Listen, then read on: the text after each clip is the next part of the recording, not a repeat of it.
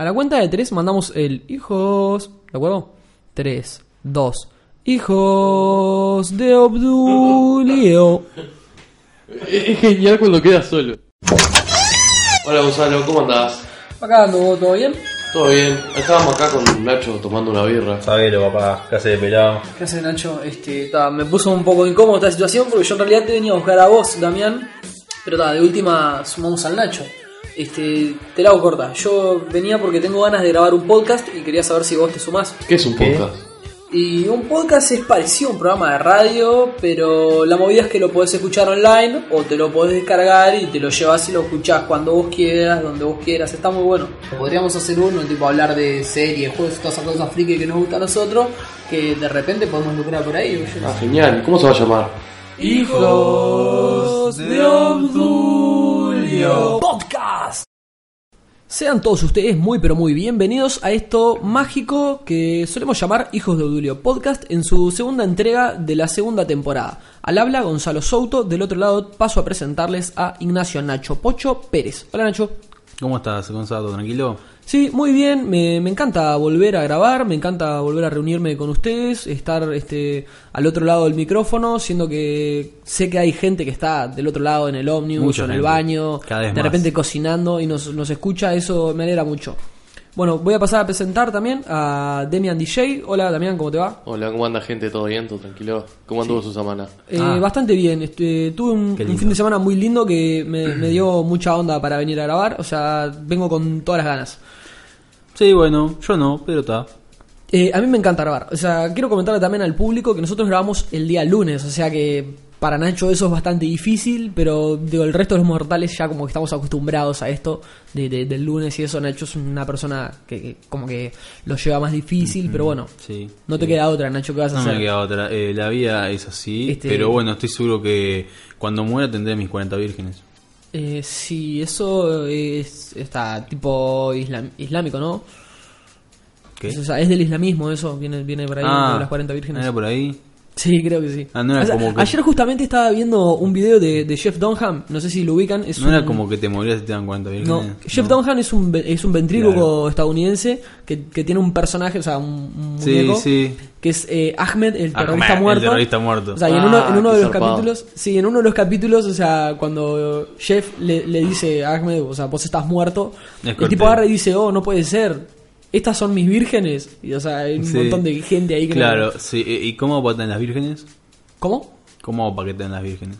Eh, Porque yo pensaba que vos te morías si te dan las vírgenes, pero se ve que me perdí algo en el medio. No, o sea, tenés que matar gringos para que tengan las vírgenes. ¿Matar? Eh, matar gringos. Está, está. Claro. ¿Dónde, ¿Dónde que te la han bajado? Yo estoy buscando, voy a buscar acá. Es un tarado. Bueno, en fin, esto que están No, escuchando, no, no este lejos. delirio No, no, podcastil, el que ustedes ¿Tengo están que matar reproduciendo, muchos o mato con un par ya está? Eh, no, no es relevante. Bueno, este delirio podcastil que ustedes están escuchando se llama Hijos de Google Podcast. Es un magazine eh, que se presenta en forma de podcast. Ustedes pueden descargarlo y también pueden escucharlo online. Básicamente nos centramos en hablar de los temas frikis esos que no 40 están en la radio, todas buenas. esas cosas que no pasan en la televisión. son 40 vírgenes, pero... Nacho me desconcentra zarpadamente. Es un hincha bola total. Bueno, también quería comentarles que esto se está siendo grabado en el estudio Floyd Producciones. Eh, se supone que tendríamos mejor sonido. Espero que se haya notado en el primer capítulo. Yo, por lo menos, 40 vírgenes lo noté. buenas, te recagan. 40 vírgenes, es un idiota.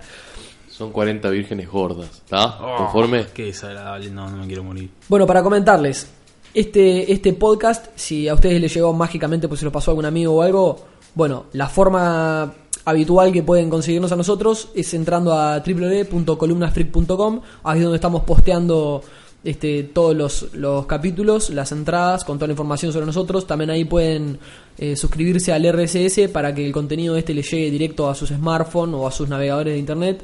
También nos pueden encontrar en iTunes, en iVoox y prontamente quizás estemos en SoundCloud.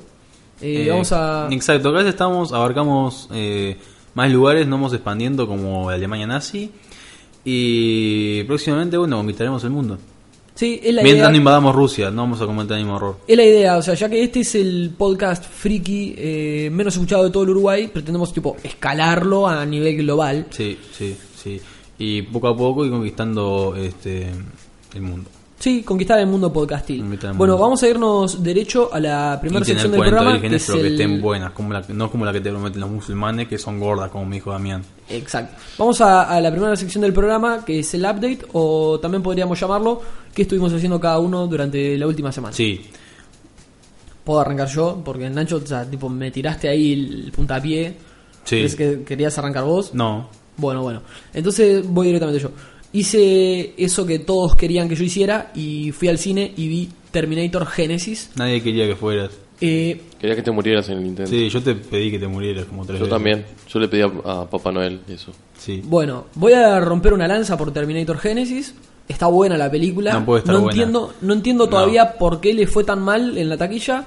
Los tipos Porque invirtieron. eh, un robot, los robots no envejecen. ¿Cómo un robot puede tener canas?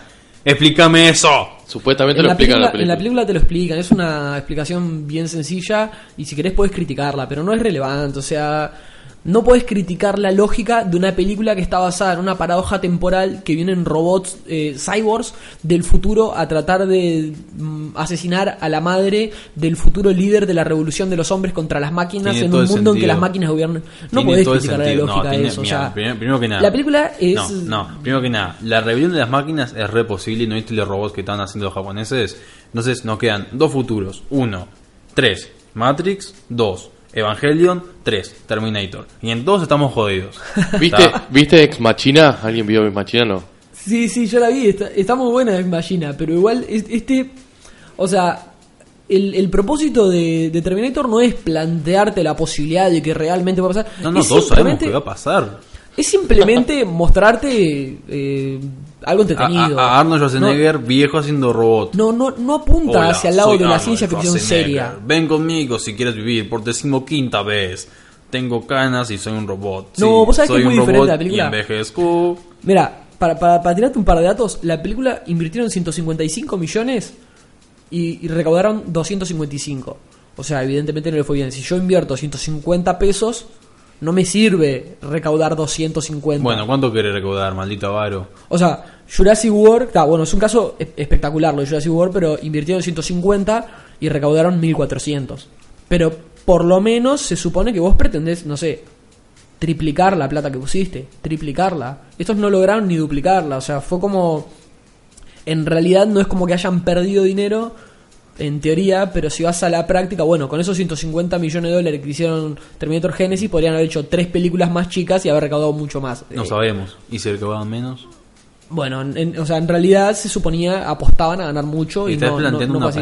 Igualmente, la película está buena. Yo la fui a ver pensando que la película iba a estar buena a pesar de la actuación de Emilia Clarke, que, que para los que no la ubican, Emilia Clarke es la actriz de Daenerys Targaryen en Game of Thrones.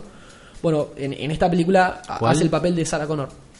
Daenerys, la rubia que está al otro lado del mar, eh, la esposa de Khal Drogo y demás. Ah, Bueno, Daenerys, sí, Da- Daenerys me Targaryen encanta. la, la actriz es Emilia Clarke. Bueno, hace el papel de, de Sí. Sarah Connor. Igual, ¿sabes cuál me gusta más de Game of Thrones? La que se casó con, con Joffrey y después se casó con el hermano Marjorie. Tommen. Marjorie. Oh, no, no, esa es una provocadora. ¿Vos viste? A mí me gusta la bruja de Game of Thrones. ¿Cuál es la bruja? Pa, ¿no sabes quién es la bruja? ¿Cuál es la Melisandre. Lady Melisandre. ¡Ay, la pelirroja! Ah. Sí. No. Yo hu- hubo un capítulo en el que casi pensé que me iba a dar algo cuando se cuando se este se serrucha al, al, al loco ese, al Stanis. Ay, que pela todo. Yo dije, sí, mamá, sí, me encanta. Pero este pa, esta- esa que Game of Thrones tiene muchas unas que yo- yo hablando, de que- hablando un poco, hablando un poco, ¿no? De Game of Thrones. Eh, ¿Cuál casa le gusta más? Eh, a mí me gusta mi casa porque es donde tengo la computadora y la SL Claro. y demás. ¿A vos? ¿qué, ca- ¿Cuál de las casas te gusta más? Winterfell. Bueno, Invernalia, sí, Invernalia Win- tiene todo. Winterfell es el castillo. o Igual, sea, Bueno, está, Invernalia, castillo. me cacho. Igual a mí me gusta, mu- me, me gusta mucho lo la, que están. la casa es Stark. Eh, o sea, Winterfell es el lugar nomás. soy un friki, soy todo, morite. Hola, soy Gonzalo Hola, y soy que la casa a, a- Star. a mí, a mí me gusta mucho se la, murieron todos, por eso la casa no está. a mí me gusta mucho lo que están en la arena. Tipo lo que están del otro lado del mar. Eh, ¿Cuáles? ¿Los, Draki- los Dothraki? ¿Los que están del otro lado del mar? ¿Los puta que se, se Lo- sabe lo- no, esos no, lo, lo, lo que son La que, por ejemplo, la. mm, Donde, donde estaba la hija de. Sí, de- la- esa. de Eso, Cersei. eso me caen bien. Esos son Dorn, pero no están al otro lado del mar. Ah, ¿no? No, no, están en el mismo continente. Ah, están bueno, en- me, me en caen bien los. Dorn. ¿Cuál, cuál, cuál es su animal? Una, una serpiente, ¿no? Claro, la, la serpiente. Pero, Me o sea, son- están en el, en el sur del continente eh, principal. Me gusta, me gustan eso, me cae bien. Aunque a mí la arena no me gusta mucho, ese clima caluroso no me cae, pero me, me cae bien porque, no sé, me caen simpáticos. Son como que gente alegre que anda con en la arena. Ok. No me gusta la arena, me gustan ellos porque son gente alegre que anda en la arena. Bueno, mira, yo algo que me llamó la atención es ¿De, que- de Game of Thrones? Eh, sí, tiene que ver con Game of Thrones. Ah. La actriz esta, Emilia Clarke, la que hace de Daenerys, eh, en la serie Game of Thrones está como todo el tiempo como muy rígida, muy seria. Y bueno, en parte tiene que ver con el personaje, pero como que no muestra demasiadas emociones, como que no está eh, expresando todo un abanico de emociones. Es la madre de los dragones, Sí. no tiene emociones. Pero vos sabés que acá en Terminator... eh, ¿Cómo que no tiene de- emociones y se lastra al, al empleado de ella? Pa, qué salada. Que yo, vos, ¿quién se podía lastrar a la mina? Oh, divina. Igual, sabes que tenés razón, la, la, la pelirroja, la hechicera, esa está, está complicadísima. Wow. Hoy ya te imagino durmiendo con una foto de ella. Mm, no, todo embadurnado. A- Acá en Terminator la mina ha- hace el papel de Sarah Connor y es como que eh, en realidad se lució, pudo mostrar un montón de facetas, o sea, mostró tipo fortaleza, Muestra, escenas de muestra, acción, muestra, muestra, tipo, tuvo partes como poca ropa. como melancólicas, eh, de- Poca ropa. realmente como que desempeña un papel muy bueno, yo la verdad que no me lo esperaba, la mina se, se luce en la película y la película está, ¿sabes, sabes un dato para tirar de color? Eh, Mm, no el quiero spoilear nada, pero el, el tipo que la acompaña durante la película es este el actor ahora no recuerdo el nombre creo que es eh, Jason Clark no Jason Clark es, es el que hace John Connor bueno otro de los actores que está ahí es el que protagoniza a Barro en Spartacus la serie Es- o sea es- está de coprotagonista ¿A cuál? Eh, vamos a decir ¿Cuál es en- Barro? en Terminator 5 Terminator Genesis los protagonistas vienen a ser eh, Schwarzenegger como el- modelo no, T-800 No me digas. Emilia Clark como Sarah Connor. Jason Clark, creo que es el nombre de- de- del actor, que lo, capaz que lo ubicás de, del Planeta de los Simios, de la última que salió. Lo ubicás al tipo, el protagonista del Planeta de los Simios. Bueno, ese creo que el nombre de él es Jason Clark, aunque en realidad no tiene nada que ver con Emilia Clark. Pero eh, hace, hace de como John Connor. hace el padre de César, no. No, no, no, no. Es uno, es uno de los que anda en la última, ¿no? Vos estás diciendo la, la primera del Planeta de los Simios del. Vos estás diciendo el Planeta de los Simios re- eh, Revolution. Yo estoy hablando de, de Down of the Planet of the Apes, creo que se llama. La, la última. O sea, vamos a decir, de las nuevas es la segunda. No, verdad, de, la segunda no es Revolution. No, no. Vamos a decir, de la nueva eh, saga de Sí. Planeta de los Simios. En la que hay un mono con dos metralletas arriba de un caballo. Esa es la mejor parte de la película. Yo cuando vi eso deliré.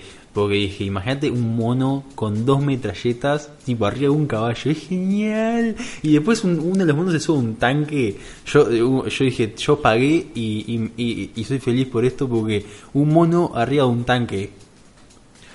Bueno, o sea, eh, Jason Clark es, es el protagonista de esa película.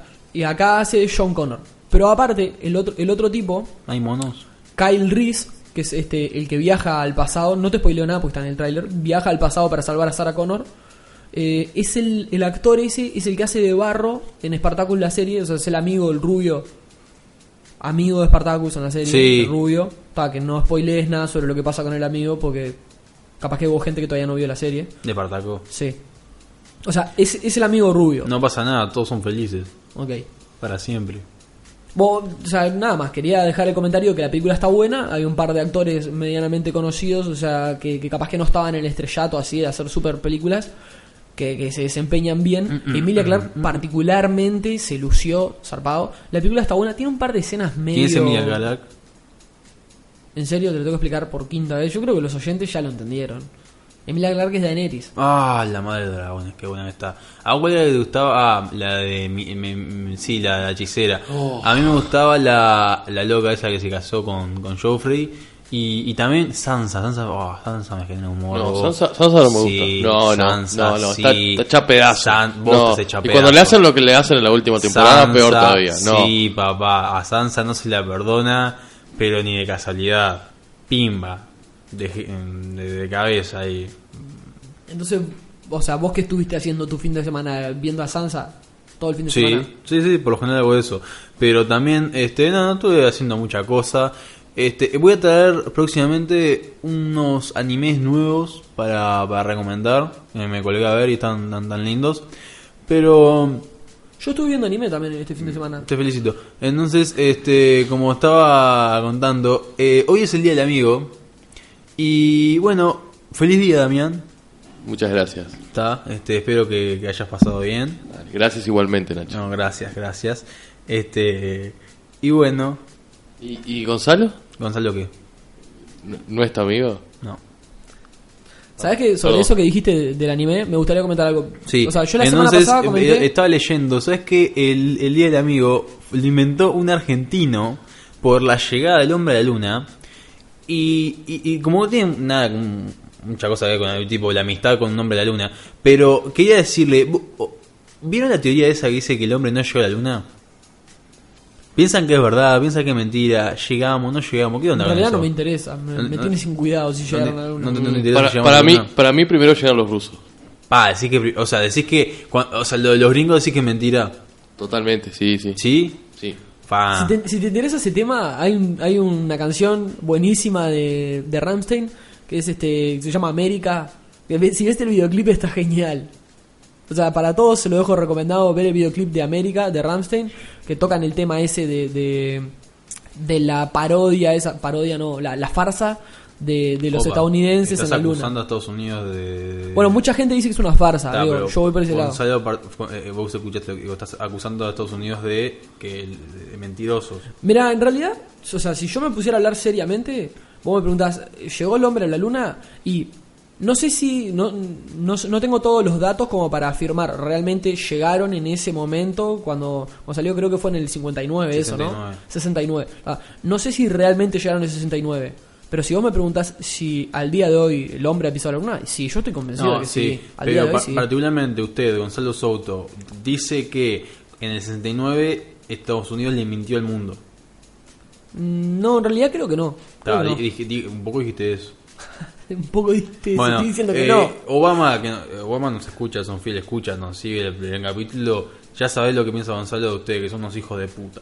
Así que bueno, cualquier Vos, cosa. pará, o sea, de- déjame tirarte el comentario sobre el anime porque, o sea, Ah, ¿seguís con eso? Sí, Ah, sí, sí, realmente le interesa. Qué. Porque vos, vos sos un tipo que consume más anime que yo y capaz que tenés una opinión sobre esto. Tengo opinión. Yo la semana pasada tengo comenté- opinión sobre lo que quieras. Yo la semana pasada comenté que Sobre había terminado de ver, tengo opinión.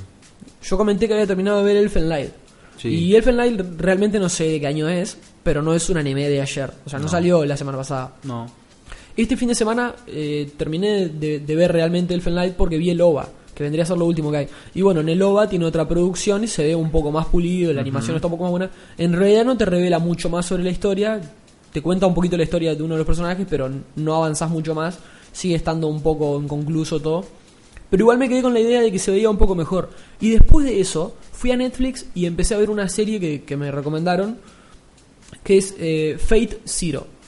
Realmente Sí. no, no sé si empecé por el lugar correcto, porque sé que de Fate hay varias versiones. Yo empecé por Fate Zero, que era la que estaba en Netflix. La estoy viendo con el audio en japonés y con el subtítulo en español. También estaba para poner el audio en, in- en inglés, pero básicamente lo dejé en original. Algo que me gustaría comentar, bueno, en principio la serie se trata sobre diferentes este, familias de magos que entran en guerra cada 100 años creo que es, eh, para conseguir el Santo Grial, supuestamente el que consiga el Santo Grial puede pedir un deseo y se obra un milagro.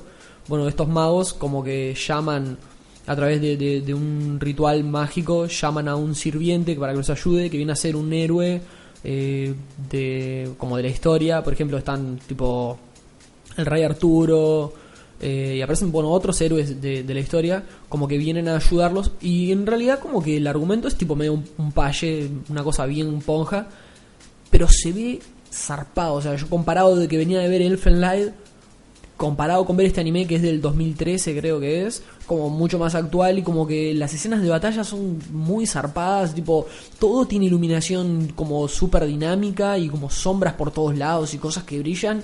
O sea, acostumbrado a ver animes viejos vi esto y fue tipo, pa, man, avanzó Sí, zarpado la es lo que tiene, digamos, las últimas tecnologías que a veces sacan animes que vos lo lees la sinapsis o lo ves y decís, pa, esto es un pire re loco, pero lo seguís viendo por la calidad de imagen, sacada Sí, por la calidad del dibujo. Y hay muchas hay, hay, hay, hay muchos animes últimamente son así que las historias o, o el concepto son como que son demasiado viajados, pero enganchan por la calidad o la buena calidad que tienen. Eh, hay muchos últimamente que tienen eh, que plantean esa disyuntiva, ¿no? Y bueno, sí, yo qué sé. O sea, igualmente lo dejo recomendado por lo menos ver un capítulo.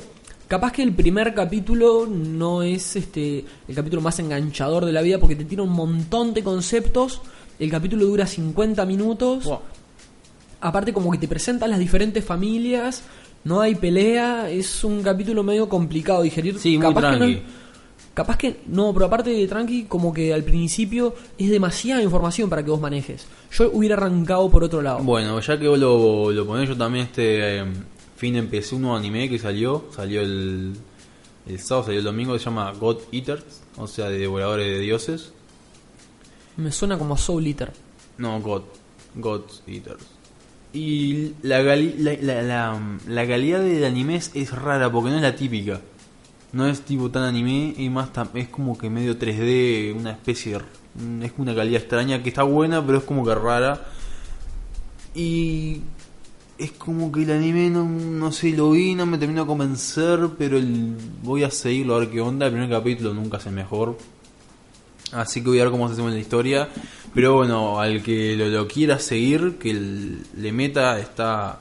Este, salió el capítulo número uno recién, así que bueno, vamos a ver cómo. Vos sabés que yo te discuto eso, vos me decís, el mejor capítulo nunca es el mejor. Hay grandes excepciones. En este momento se me viene una a la cabeza, Hot D. Capaz que alguno de ustedes lo ubica por ese nombre, o si no por High School of the Dead, que es un anime... No, ay, bueno, pará. Es un anime de, Sí, de- de- lo vamos a decir para los que no lo conocen. No, el 1, no, ¿sabes, cuál a mí, ¿sabes para mí cuál es el mejor? El 1, no, el 2 o el, el 2 creo, cuando se pudre todo en la escuela. O sea, este, este anime básicamente es un, es un liceo, vamos a decir. Y, bueno, empieza un apocalipsis zombie Sí. y los pibes están ahí y tienen que escaparse y bueno, tienen que tratar de sobrevivir. Mira, yo cuando vi el primer capítulo, o sea, me lo mostró un amigo hace unos años. Un saludo para Rodrigo Sousa si es que en algún momento escucha esto. Me mostró el primer capítulo, después que terminó el capítulo yo quedé reenganchado diciendo, bueno, pasaba el segundo capítulo. Y el tipo agarra y me dice, no, no, este es el anime. Ya está. Era eso el anime. Digo, no, no, vamos a ver el segundo capítulo. Y me dice, no, no, este es el anime, ya está, ya lo viste, termina ahí. ¿Entendés? Para el tipo el primer capítulo era tan bueno y el resto de la serie era tan malo que él quería concluirla No, ahí. este, no, Pero igual yo, yo la vi y sueño que saquen la segunda temporada algún día.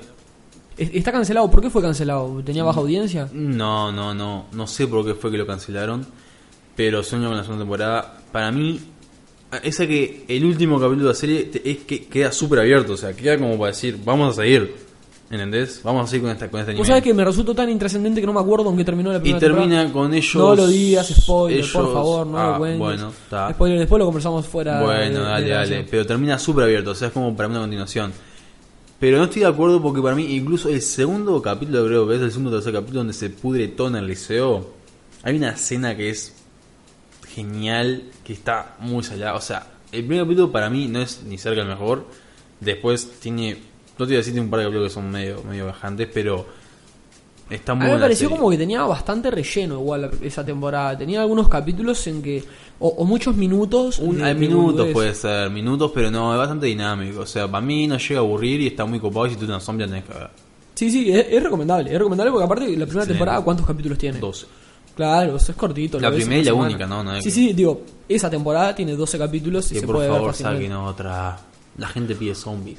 Bueno, eh, teniendo en cuenta que esto es un podcast que lleva el nombre de Hijos de Obdulio, creo que deberíamos hacer una mención de que la semana pasada, jueves 16 de julio, se estuvieron cumpliendo los 65 años de un hecho histórico reconocido a nivel global, que fue la final del Mundial de 1950 en Brasil, a jugarse en el estadio de que en aquel momento no tenía nombre, pero hoy día lo llamamos Estadio de Maracaná.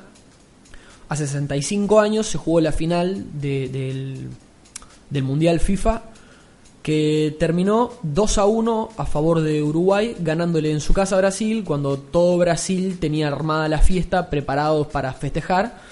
Y bueno, Uruguay se, se le robó la copa de la mano con un gol de Guilla. Este, Alfredo. Bueno, esta semana el 16 de julio del 2015, a 65 años de esa proeza magnífica por la que Uruguay es recordado en algunos lares del mundo. Eh, bueno, falleció. Falleció Guilla Alfredo Edgardo Guilla nos dejó. a los mejor- 65 a los- años sí. del Maracanazo. Como este programa se trata sobre hijos de Obdulio y Obdulio justamente era el capitán de ese seleccionado uruguayo, El negro jefe. El negro jefe fue, fue el capitán de, de Uruguay de 1950 y bueno, y Guilla era el último sobreviviente de, de los dos equipos ¿no? que estuvieron presentes en esa cancha. De, las ul- de los jugadores que estuvieron en ese partido, eh, el jugador que convirtió el gol, el gol ganador, el gol que nos dio ese triunfo y que nos hizo eh, pasar la historia, este era el último sobreviviente y Claro. fue el, el último en irse y justo la fecha de... eh, Claro, conmemorando los 65 años. 95 años. Aparte, dicho por él mismo que fue, o sea, una de las tres personas que logró callar a todo el el Maracaná, Maracaná. ¿no? Silenciar a el todo el Papa, em, Cita Rosa, No, no, Cita Rosa no, no, no, no, eh, Sinatra. Sinatra, el Papa, el Sinatra. Papa Sinatra y él, Cita Rosa. el Papa, perfecto. Sinatra y Guigia. Y- Claro, supuestamente es, es lo que decía este Obdulio también, que tipo, eran un, un montón de gente que estaba mirando ahí, que quedaron todos callados y con las caras de, de estupefacción total porque estaban, Claro. gan- o sea, ellos ganaban. Era La- su copa en Sí, su sí, casa, la- estaban preparados para salir campeones y se lo arrebataron. Tal cual. Brasil estaba convencido que iba a ser campeón. Estaba totalmente. El, el gobernador de, de- de- la provincia de Maracaná.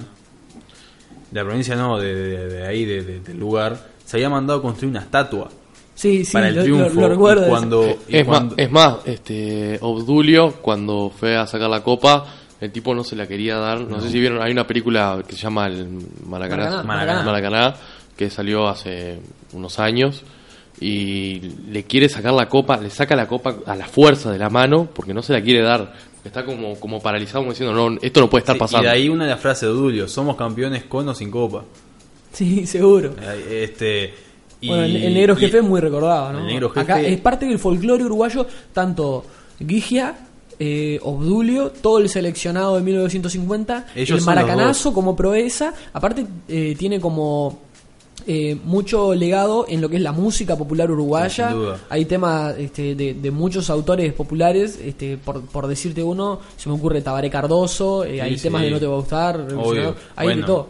eh, como te, te estaba contando que Lo perdiste. lo perdí. fue. Sí, sí, no sé qué estaba diciendo. Que, Bueno. que fue uno de los tres que silenció a Maracaná, que silenció a que Maracaná. Odulio dijo que éramos campeones con o sin copa. con o sin copa. Entonces, bueno, de- desde hijo Odulio este, vamos a tomar... Ah, te estaba hablando del gobernador. El gobernador se mandó a hacer una estatua para el festejo y cuando Brasil pierde tuvo que hacer desaparecer la estatua. Y no solamente eso, sino que tenían eh, millones de papelitos para festejar. O sea, tenían todo preparado para un festejo. Y hubo gente que se, que se suicidó. Hubo No, gente, eso no lo sabía. sabías. Hubo, hubo gente que se, la- se tiró de, la- de las gradas hacia, hacia el vacío. Hubo gente, en, no solamente en, en el estadio, sino gente por Brasil que se, se suicidó de la, del De la golpe, del, del Sí, golpe sí. anímico que fue. Yo sé que a Barbosa... ¿Y sabes cómo festejaron los uruguayos? Fueron al hotel y comieron sándwiches. Otra realidad completamente Sí, distinta sí. a la de hoy.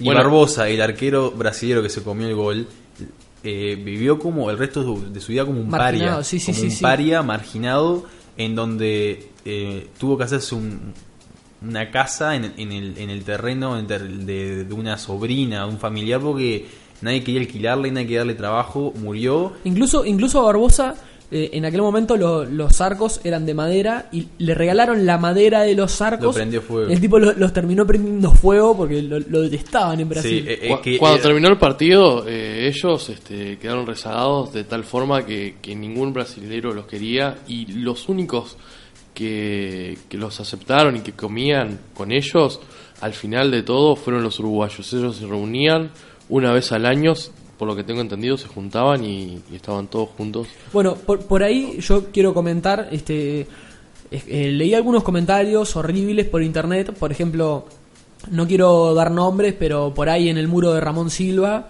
este, que si está escuchando esto que me perdone, pero yo no quería dar nombres, fui, fui presionado para decirlo. este comentario diciendo, por ejemplo, que dicen las malas lenguas por ahí que Gigia murió el 15 y literalmente citándolo, aguantaron el fiambre en la ladera hasta el 16 para que coincidiera con la fecha. A, a desmentir eso, tengo que comentar que en, en varias emisoras de radio confirmaron que habían este, establecido contacto telefónico con Gigia, Guille tanto habló el el 15 16. como el 16, El 16 de mañana Guille habló. seguro. O sea que podemos O sea, tu amigo es un imbécil. eso. Sí, No, porque no hasta, lo vio gente. Bueno, esa persona es un imbécil Yo porque no sabe nada. Puedo confesar una cosa, yo con, no me van a creer, pero yo conocí a Gigia.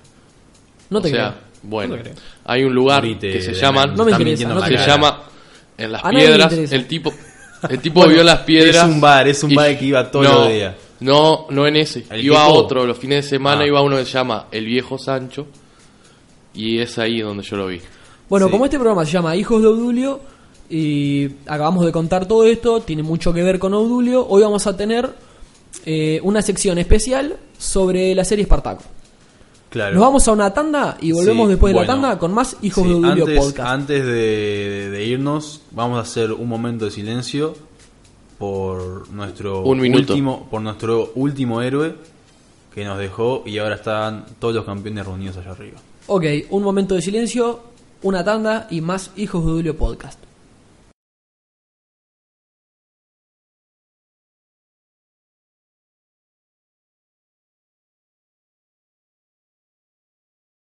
Presentaciones. Hola, mi nombre es Gonzalo Souto, tengo 24 años, vivo en Belvedere. Mi juego favorito es el Unreal Tournament 99. Soy el conductor de Hijo Podcast. Y bueno, mi sueño es destruir el mundo.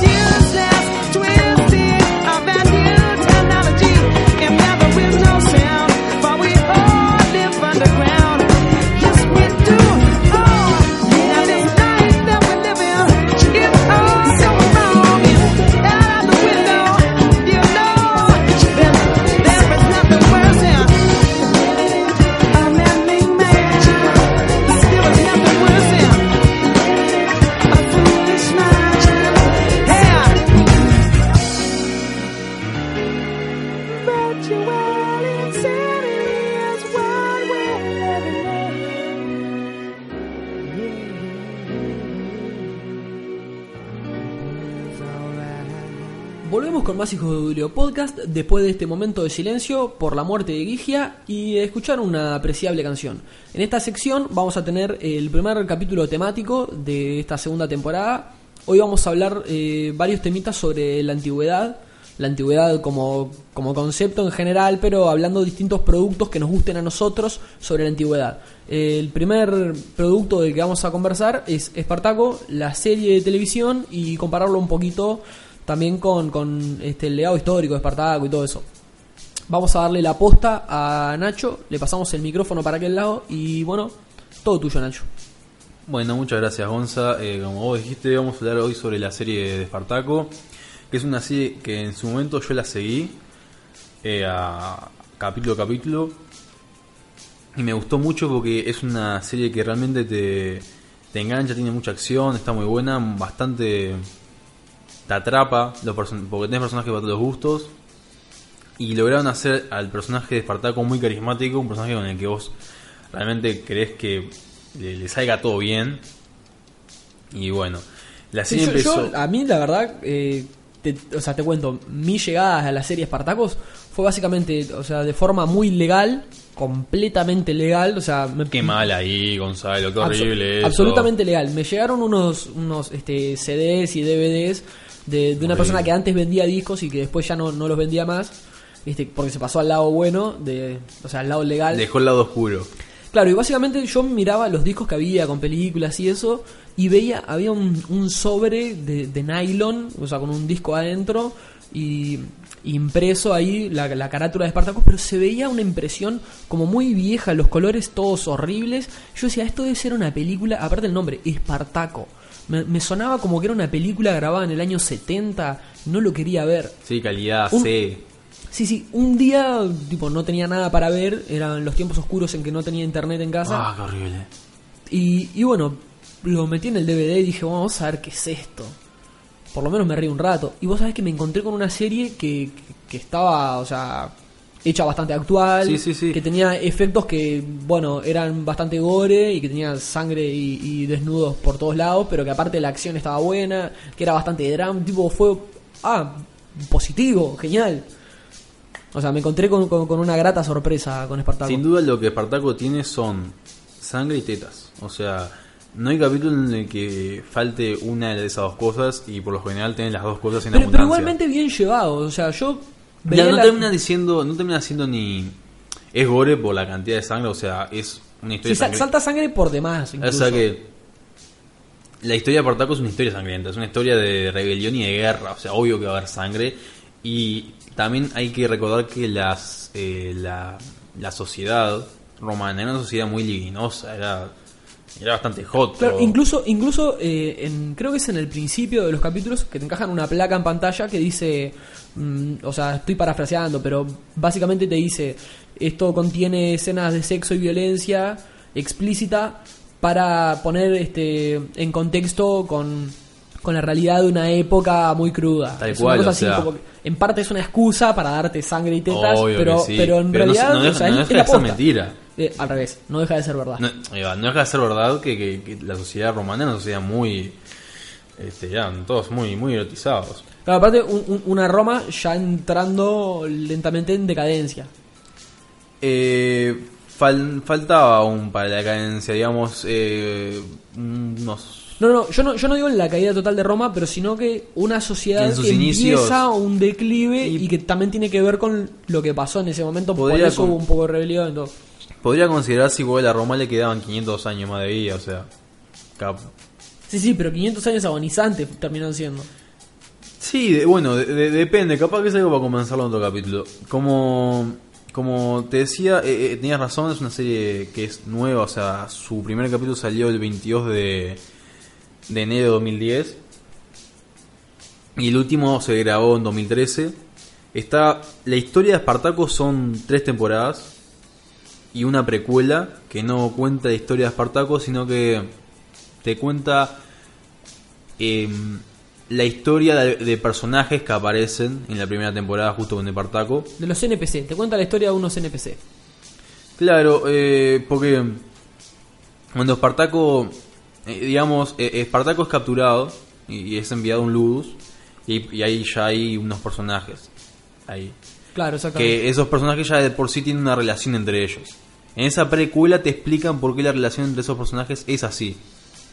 Claro, te pasan el trasfondo. Claro, y, y vos ahí entendés muchas cosas que vos decís, ah, mirá por qué era eso, y quedás de la jeta. Claro, por ejemplo, personajes que no se bancan en, en la primera Cla- temporada. claro, que ya- Cuando ves la precuela, te explican por qué no se bancan. Claro, vos empieza la primera temporada y ya hay personajes que se odian. Y decís, ¡pua! ¿Qué habrá pasado acá? Y en la precuela te explican todo y decís, ah, con razón. O sea, Claro, exactamente. O sea, igualmente yo lo que tenía entendido es que esa precuela la filmaron porque hubo un, un problema claro, con los hubo un actores, problema. ¿no? ¿Qué pasó? El, el actor de Espartaco en la mm, primera temporada, Andy Whittle, creo que se pronuncia así el apellido, fallece. De, muere de cáncer. Joven aparte el, el tipo, Sí, ¿no? sí, era un. Cuarentón. un- sí, sí, un loco joven que termina de rodar la, la primera temporada y fallece, lamentablemente. Entonces, mientras buscan un, un reemplazo, eh, hacen la, la, la precuela. Claro, rodaron una precuela con una, otros una personajes. precuela. Que luego el papel una de buena solución, me parece, Sí, sí, ¿no? sin duda. Aparte salió redondito porque la, la- la precuela es excelente. Y, el, eh, el- eh, digamos, te, te muestra un personaje que después más adelante va a tener bastante importancia, que es Gannicus. Te lo muestran ahí, Claro. digamos, vendría a ser el, el protagonista de la precuela. Y después Gannicus en la serie tiene un, un peso importante. Así que le salió bien el plan. Eh, bueno, el personaje después es por eh, es eh, interpretado de Spartacus, interpretado por Liam McClentry, un escocés ahí, Genial. escocés todos al La pronunciación de Nacho. La pronunciación de hecho es excelente. Estamos hablando de un tipo que aparte tiene un, un nivel de, de anglo bastante zarpadito, Sí, ¿no? sí, ¿Cuántos sí. años? Eh, varios años, el, el First, y bueno, está, este, esto es lo que hacen la, ¿Aprobaste el first? Sí, sí, lo probé, lo probé. Lo estuve dando clases y todo. Y te dice Andy Whit... No sé cómo se pronuncia. Tengo problemas. Entonces, bueno, eh, vamos a ver un poco de. No vamos a ver mucho la serie, para no hacer spoilers. O sea, para, para, para la serie. La serie tiene tres temporadas. Tres temporadas que Una en- total, en total vos decís, quiero verme todo el de Espartaco, 39 episodios. ¿Cuántos? 39 episodios 39 de episodios, claro. una hora cada uno, un poquito más, poquito menos. Ok, ok. O sea que te- tenés como fácil 39 horas. Sí, de- de- 39 de horas, o sea, tenés dos días tranquilo para disfrutarte de Espartaco. Pero bueno, no quiero hablar mucho sobre la serie ¿Te para ves, no... te ves dos días de Espartaco seguido? Salís a la calle Salís a matar hacha, gente, vas- vas a la embajada Ves una pareja pasar, le das hachazo al tipo y le violas a la novia. Porque, o sea, te queda esa idea después de Sí, ver sí, vas a la embajada de Italia y le prende fuego. También. Em, O sea, ¿te queda esa idea? O sea, no, no, no. Yo soy una persona que no vi Spartacus, por ejemplo, y quiero saber a ver qué idea me deja. Pero Bueno. no me digas que te deja esa idea. No, eh, no te voy a mentir, es una serie que es violenta, pero bueno, es una historia violenta. Pero no, está, está muy buena, está muy buena. Este, yo la recomiendo, si no la viste, te la recomiendo porque a pesar de la sangre, la violencia, tiene también todo un drama. O sea, tiene todo un, drama con Espartaco y otros personajes que, que, van teniendo problemas a medida que la historia avanza, y amoríos y desamoríos, y problemas y complicaciones que te, te- te atrapan.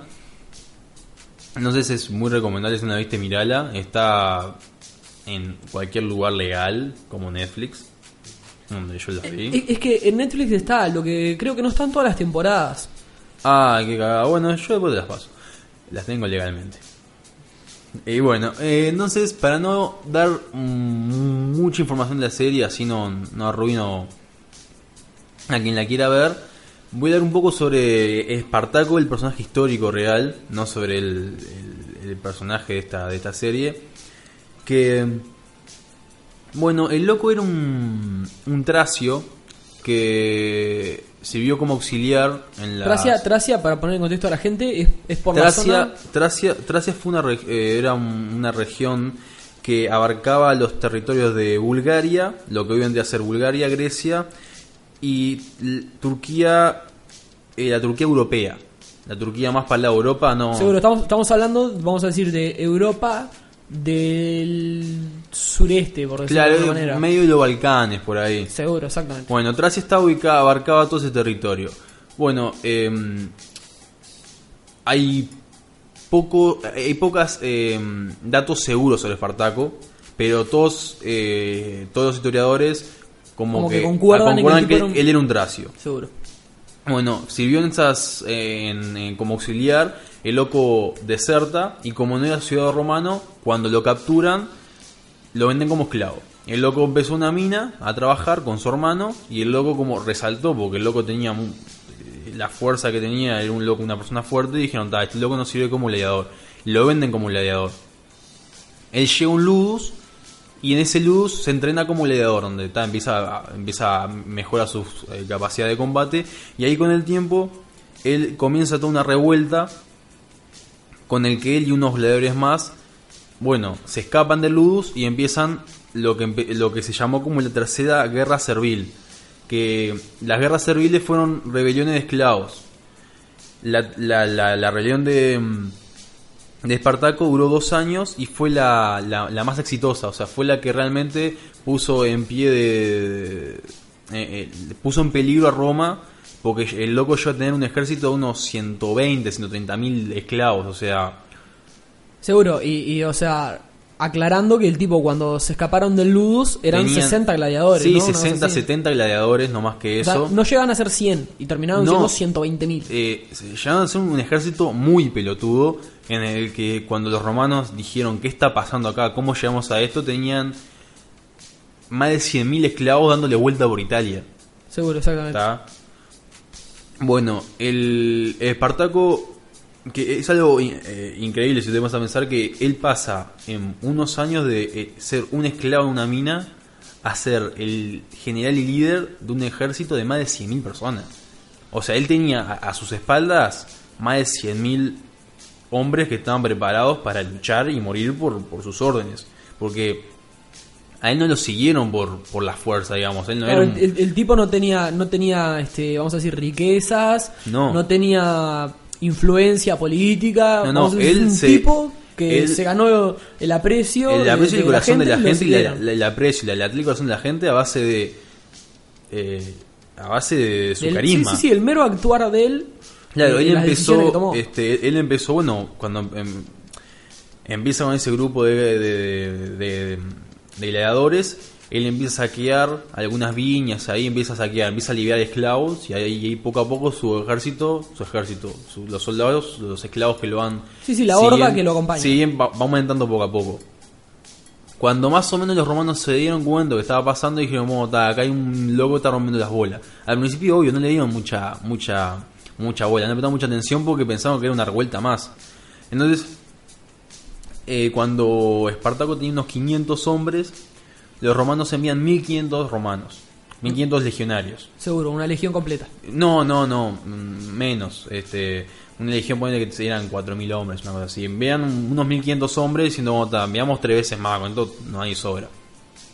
Esto, e- e- este, digamos, pequeño Sí, ejército ten- romano, teniendo en cuenta que desde el lado de los romanos estaban hablando de, vamos a decir, 500 esclavos, Esclavos. Que, que por más que un porcentaje de ellos fueran gladiadores, los gladiadores no están preparados, o sea, están preparados para la pelea cuerpo a cuerpo, hombre a hombre, uno contra uno, no como para una batalla. claro, no son un, un- No son un ejército. Un ejército, No, es- no, para eh, nada. el- el- el- el- los locos, uno a uno, eran implacables. Seguro. Claro, pero no, no, no están no eran un ejército, eran soldados. Si no, te- no tenían formación militar, Claro, no es estaban preparados. Otra con el cosa equipo. que, eh, ah, que asombra- daba todo a favor de Roma. Claro, otra cosa que eh, es asombrosa que el loco logró que esa gente se comportara como un ejército. O sea, agarró unos loquitos que están acostumbrados a luchar uno contra uno, a- bueno, los a- a- eh, logró que se comportaran como una maquinaria de guerra. Seguro. Sí, tengo, Efectiva. tengo entendido que como que todos los historiadores que, que tratan el tema están bastante de acuerdo en que Espartaco era un tipo como este bastante inteligente Sí, y culto. ¿no? Como que Era, se, eh, se el forma loco- esa idea. Claro, el loco era muy inteligente por las estrategias que lleva a cabo y muy culto, o sea, era un loco que sobresalía en todos los aspectos. Entonces, bueno, lo, como te decía, esos 1500 hombres arrinconan a estos 500 esclavos en el monte de Subio y, la, y solo había un camino, solo había un camino para subir, un camino para descender, o sea, los, lo- lo- los rodearon y dijeron, bueno, los esperamos acá, si bajan se la damos de frente. Y si no, se quedan ahí arriba y mueren. Porque eh, y mueren de hambre, mueren de Sí, sed, básicamente mueren a, ahí. a los ojos de Roma ya los tenían Sí, sí. era cuestión de Y tiempo. lo que viene a continuación es una de una, una derrota sumamente humillante en la historia entera de Roma por la forma en la que son derrotados. ¿qué hace? Espartaco eh, crea unas, unas cuerdas con raíces y cosas y baja por la ladera del monte Vesubio, desciende haciendo rappel y ataca a los romanos de noche Por la espalda. por la espalda. Los locos no han levantado fortificaciones porque nunca pensaron que fueran que Claro, era imposible que alguien nos atacara por Claro. detrás. Cuando, se- cuando se dan cuenta, ya estaban aniquilados. Porque los atacaron de noche y por sorpresa estaban todos dormidos, estaban todos re en otra. Y, y- O sea, y- qui- 500 esclavos matan a 1500 legionarios romanos, Sí, se sí. quedan con el equipo de guerra que tienen los romanos, se quedan con el suministro de provisiones, de comida, de agua, los y la reputación asciende a niveles catastróficos. Porque es corte, estos locos no son una revuelta más, o sea, son, seguro son, son, un problema son y van a 500 ser zarpados. van a ser un problema. Bueno, con el tiempo, como te digo, Espartaco llega a tener más de 100.000 sol- más de 100.000 esclavos a sus espaldas, un ejército enorme. Y llega un momento en el que, bueno, eh, que difiere un poco la serie, pero no voy a hacer ningún spoiler, pero está. eh, en el que el ejército de, Espartaco se divide en dos, entre los que quieren huir porque el objetivo de Espartaco no era destruir Roma, sino simplemente escapar de, de, de la, de la esclavitud, ser libres, mientras que otra otra parte del ejército sí buscaba la destrucción de Roma. Entonces el ejército de Espartaco sigue en dos, entre los que atacan eh, a Roma y los que tratan de huir. Ese, esa parte del ejército es destruida en una batalla. La que ataca a Roma es este, se enfrenta a un ejército de, de- Roma y es de- de- destruida. Mientras que lo que siguen a Espartaco sobreviven un tiempo más hasta que Espartaco con el resto de, ese ejército rodeado por tres frentes por 100.000 legionarios. O sea, un ejército... eh, Roma termina mandando un ejército enorme a destruirlo. Y, y ya Espartaco estaba rodeado y, y bueno, le dice a, a, los hombres que le seguían, "Bueno, ya no nos queda otra, ya está, peleamos si morimos o nos rendimos si morimos, porque lo que hicimos nosotros no tiene perdón, o sea, somos esclavos que se rebelaron, o sea, iban a morir. vamos a morir igual, entonces bueno, todo el, eh, eh, lo- todo el ejército de Espartaco se lanza contra la- la- las filas romanas y empieza una batalla re sangrienta en el que calculale unos 80.000 esclavos que estaban con él, sobreviven unos 5 nomás, 5.000 esclavos sobreviven de esa batalla. Que a continuación... eh, O sea, se los viene- mataron a casi todos en la batalla. Sí, sí, en la batalla fue, fue un- una masacre. Una masacre, seguro. Y a continuación viene eh, ese momento tan épico que es, bueno, de esto, ¿quién es Espartaco? Claro. ¿Quién es Espartaco? ¿Quién es Y Espartaco? nadie sabía. Nadie sabía quién era Espartaco. El loco no era una persona pública. Claro, no, no era un político romano, no, No, era, no, no- no había reconocido. estatuas de él, no había póster de él, no había... No, Sí, sí, no, no, no había monedas con su No cara. sacabas, no sacabas el smartphone del bolsillo, ponías Espartaco Claro. y te salía el artículo de Wikipedia con la foto de él. Bueno, No- entonces, no había. bueno, está de estos. ¿Está Espartaco acá? Si está, ¿quién es? Y nadie lo entregó. Todos dijeron, ahí sale la, la- o sea que nunca se supo eh, en yo qué soy momento murió Espartaco, Espartaco. yo soy Espartaco. No se sabe si él murió en el campo de batalla, si murió luego con sus hombres, porque esos 5.000 esclavos lo- fueron crucificados. Los 5.000, los romanos hicieron todo un camino de gente crucificada que llegaba hasta Roma. Entonces vos cuando estabas llegando a Roma tenías kilómetros y kilómetros de gente crucificada agonizando a tus costados. Seguro, Ese, es- era un- e- ese, ese fue el mensaje que quiso a Roma a los que, si por asomo, querían rebelarse en el momento. Claro, hay, hay un guiño en Game of Thrones que, que hay un momento en que Daenerys Ah, va sí. llegando hacia la ciudad Mirin y, y hay unos kilómetros también de, de gente crucificada, Claro. pero no, no es tan eh, gore como, como esto No, que pasó con bueno, eh, claro, en ese camino había un crucificado cada tanto tiempo. Acá imagínate una cruz al lado de otra de gente crucificada, viva, agonizando durante kilómetros. Seguro, durante varios días agonizando. Sí, sí, sí, sí, y después durante días descomponiéndose. un asco. Entonces, este, nu- nunca se sabe si Espartaco murió en esa batalla, si murió crucificado, no se sabe cómo murió él, pero se sabe que bueno, que, que, que, que falleció. En realidad tampoco se sabe, ¿no? No tenés idea. Bueno, que falleció sí. Sí, el, obvio. tipo, el tipo vivió hace dos mil años. Las posibilidades de que haya escapado son pocas, no te digo que no. Capaz que una vez ese loco por las cosas de la vida logra escapar de esa batalla. Igual, a mí me da mucha pena porque el, el tipo en realidad como que tenía una causa bastante noble que Claro, quería, quería liberar sacar, gente. sacar a los esclavos de, de Italia, llevarlos hacia afuera, no quería hacerle una guerra de frente a Roma, la idea de no él no era porque él esa. sabía que, o sea, a ver, a ver, que, que Roma tenía mucho más Claro, dinero, a tenía ver, mucho me más voy a poner a- voy a, voy a- me voy a poner en pie de guerra contra un imperio. ¿Eso tiene sentido? Seguro, o, o sea, digamos, si Argentina nos quisiera conquistar a Uruguay en este momento, eh, Spartacus no trataría de pelear contra Argentina, trataría de escaparse, trataría de que nos fuéramos todos a Claro, otro o sea, lado. agarrar, bueno, agarrar a toda la gente que pudiera, vamos, no vamos. El, el plan del loco nunca era tipo, ta, destruir Roma. Algunos esclavos que lo que estaban con él sí, y, y así les fue, ¿no? Fueron los primeros en, sí, sí, en- los que siguieron a, a- a este otro, al, A al salame. a el salame, ¿cómo se llama el salame? A Gannicus. Eh, Gannicus y Crixus. Anicus y Crixus, que bueno, en la serie ahí eso lo cambian un poco, pero bueno, esos sean lo que en su cabecita querían aniquilar, a- o sea, destruir Roma. Claro, igualmente a grandes rasgos la serie como que las cosas principales las respeta. Sí, no, no, cosas principales- Tracio estuvo en un luz. Sí, incluso Eh, respetan el estilo gladiador que él era él. Así, eso no Sí, lo tenía. eh, claro, se, se supone que él era un gladiador de dos espadas. Ah, eso no, no lo Sí, sabía. por la agilidad y la fuerza que tenía. Porque este su estilo de combate aparentemente era ese. Dato curioso, sí, no, no sí, lo sabía. Sí, sí, yo tampoco hasta que me puse a ver y descubrí eso. Igual- Igualmente, el, el tipo, claro, pasa que en esto, en la cantidad de minutos que tenemos, no, no da para hacerle justicia al valor zarpado Claro, del loco a- que al era. personaje este, histórico que él era. No, pero aparte, eh, el estratega militar que fue, porque es- este, este comentario sobre el, el monte Vesubio y cómo le ganó al, al primer este ejército que se enfrentó, es una de las grandes proezas No, que tuvo él, él derrotó a Roma varias veces. No es que tuvo, tuvo esa, grandes. e- esa vez, no, tuvo. Se enfrentó a Roma varias veces a ejércitos Tomaron romanos. varias ciudades, Va- tomaron ciudades, eh, se enfrentó a ejércitos romanos grandes, o sea, ejércitos romanos profesionales. No era que mandaban auxiliares, no, mandaban legiones, o sea. el- Claro, y él, y él formó un ejército a y el loco de- con esclavos logró crear un ejército efectivo, o sea, caballería, infantería, los, o sea, batallas que eran re- realmente loco de la, o sea, tomó gente que no sabía pelear porque eran esclavos que habían pasado su vida, no sé, sirviendo vino. Seguro, Ponele. sí, sí. Sea, los entrenaba, les enseñaba y el loco creó una maquinaria de guerra efectiva.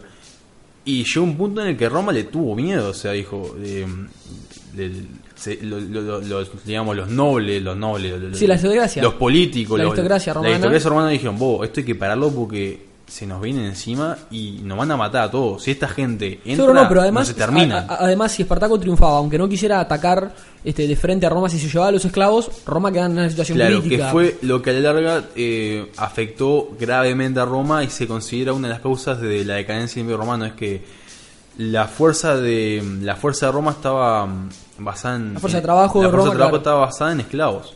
Sí, sí, es Eh, como que de repente en, en un par de años aniquilaron a, Claro. ponele, 120.000 esclavos. Se, y- se calcula que unos 150.000 o más esclavos murieron en la rebelión de Espartaco. Seguro. Entonces, imagínate, tu fuerza de trabajo se basa en eso. Y, y en un, un par de años, tres años más o menos, uno, dos años, o del 71 al 73 duró la, la Antes de rebelión. Cristo, ¿verdad? Sí, antes de Cristo. Cien- más de 150.000, 200.000 esclavos murieron. Entonces, ¿cómo repones eso? Sí, sí, en otros tiempos donde no había 7.000 millones de habitantes en Obvio. el planeta. Entonces, eh, eso afectó la economía de Roma y la larga se considera una de las causas por la que eh, este, eh, Roma cayó. Entonces, bueno, más o menos esto es un resumen del... Claro, del- Para, yo, o sea, te voy a hacer un, un pequeño paréntesis. Mm. Para el que le interese posta la historia de Espartaco, yo leí un libro que me parece muy, muy recomendable. Sí. Que por lo que tengo entendido, después me estuve tratando de informar en internet y me parece que es bastante eh, Preciso, fiel, fiel. eh, sí, sí, históricamente. Es un libro sobre un alemán que, que es un personaje interesante, aparte, que se llama Arthur Koestler, que, que es un alemán que participaba en, en el partido comunista en Alemania en, en los años 40 Ah, ese hombre tiene tres huevos. que murió, o sea, causa de muerte, suicidio. O sea, que está interesante como para leer la historia de Arthur Sí. Koestler también. Que el tipo, claro, impartía este, idea política. Entonces, claro, tomó la historia de Espartaco y la, la rebelión, porque justamente el libro se llama La rebelión de los esclavos. Y aparte de contarte la historia de la campaña militar de Espartaco, desde que escapan del Ludus hasta la batalla final, donde los Sí. matan, los crucifican y demás, lo usa un poco para impartir idea política que te sirve por los dos lados. Te conoces la historia de Espartaco, te lees una novela bélica y aparte, bueno, podés consumir un poco la ideología de él, la compartas o no, porque aparte, como que lo que pasó en aquellos tiempos tiene un poco que ver eh, algunas cosas de la sociedad con cosas que han pasado poner en el Sin siglo duda, XX, como sin que duda. todo De- concuerda, es redondísimo. de paso le pedimos disculpas a la gente que si no lo sabía, sí, Espartaco no logra triunfar en su, en su rebelión y muere, pero bueno, eh, eh, no, no se ponga mal porque no es que te queremos hacer un spoiler, es parte de la historia, la Claro, historia no, es no- así. no- te hacemos un spoiler porque eso pasó hace 2000 años. Claro, ¿no? o sea, Ya está, no, probablemente capaz que alguien que no sabía de, de- capaz que alguien no sabía la historia de Espartaco y se pone a ver la serie y en un momento dice, pa, qué genial. No, o sea, O sea, igual no sabés si la serie va a terminar así. Claro, la serie igual es ultra recomendable, no solamente la serie, sino la historia del loco.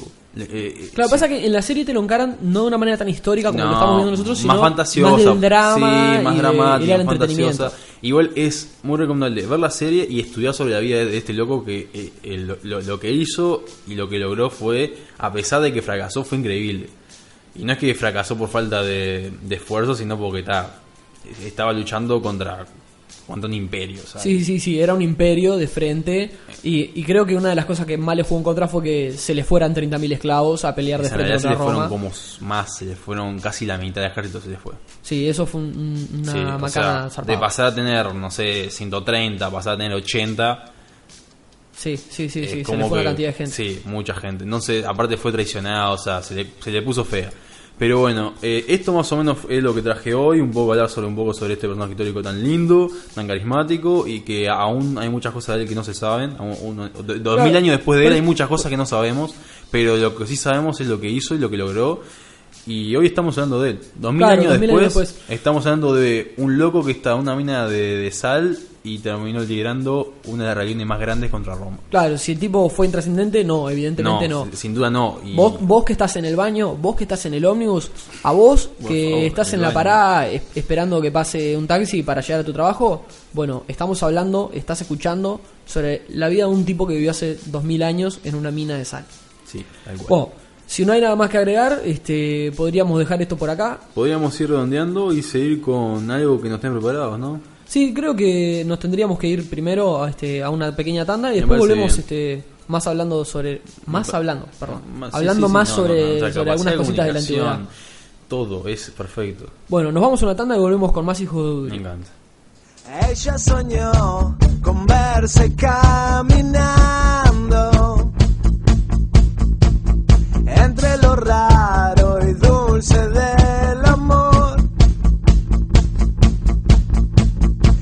preparó, se perfumó y se tomó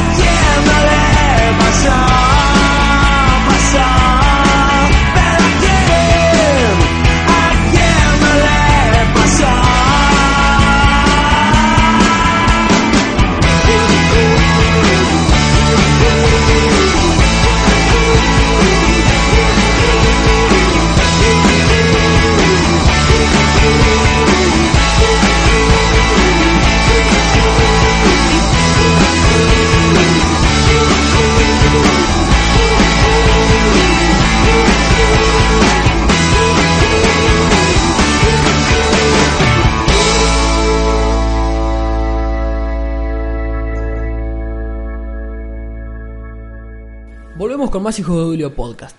Este, bueno, en esta sección lo que le vamos a hacer es comentar un poquito eh, sobre el cine que tiene que ver con la antigüedad. Vamos a comentar algunas de las películas que más nos han gustado a nosotros. Y bueno, le voy a pasar la posta a Nacho. Sí, este, yo, bueno, sigo con. En el tema antigüedad, obviamente, seguimos con este tema. Y lo que le voy a traer es otra película que, que tiene a Roma como, como personaje, que es Aníbal, la pesadilla de Roma. Aníbal también fue, fue de la guerra servil, ¿no? Yo no vi Ah, esa no. Aníbal, este, te- eh, eh, no, no me voy a explayar mucho porque también eh, hay mucho que hablar de esto, pero más o menos para que tengan una idea. Aníbal fue un general cartaginés. Cartago fue una ciudad, fue un imperio en realidad, pero Cartago era su, su, su capital, ¿no? Como Roma, los romanos, Cartago, los cartagineses. Que eh, los cartagineses eran más o menos lo que hoy es España, Portugal y el norte de África. Seguro. Bueno, Cartago y, y Roma entraron en guerra en lo que se llaman las guerras púnicas, que fueron tres. Eh, más que nada entraron en guerra porque, bueno, los cartagineses y los romanos se expandían por el Mediterráneo y cuando tenés dos imperios que se expanden en el mismo, en el mismo lugar, en el momento se chocan. Y bueno, Es tipo como, oh shit, la Tierra no es tan gigante como creíamos. Claro, chocaron y empezaron ahí una sucesión de guerras en la que termina con la victoria de Roma sobre Cartago.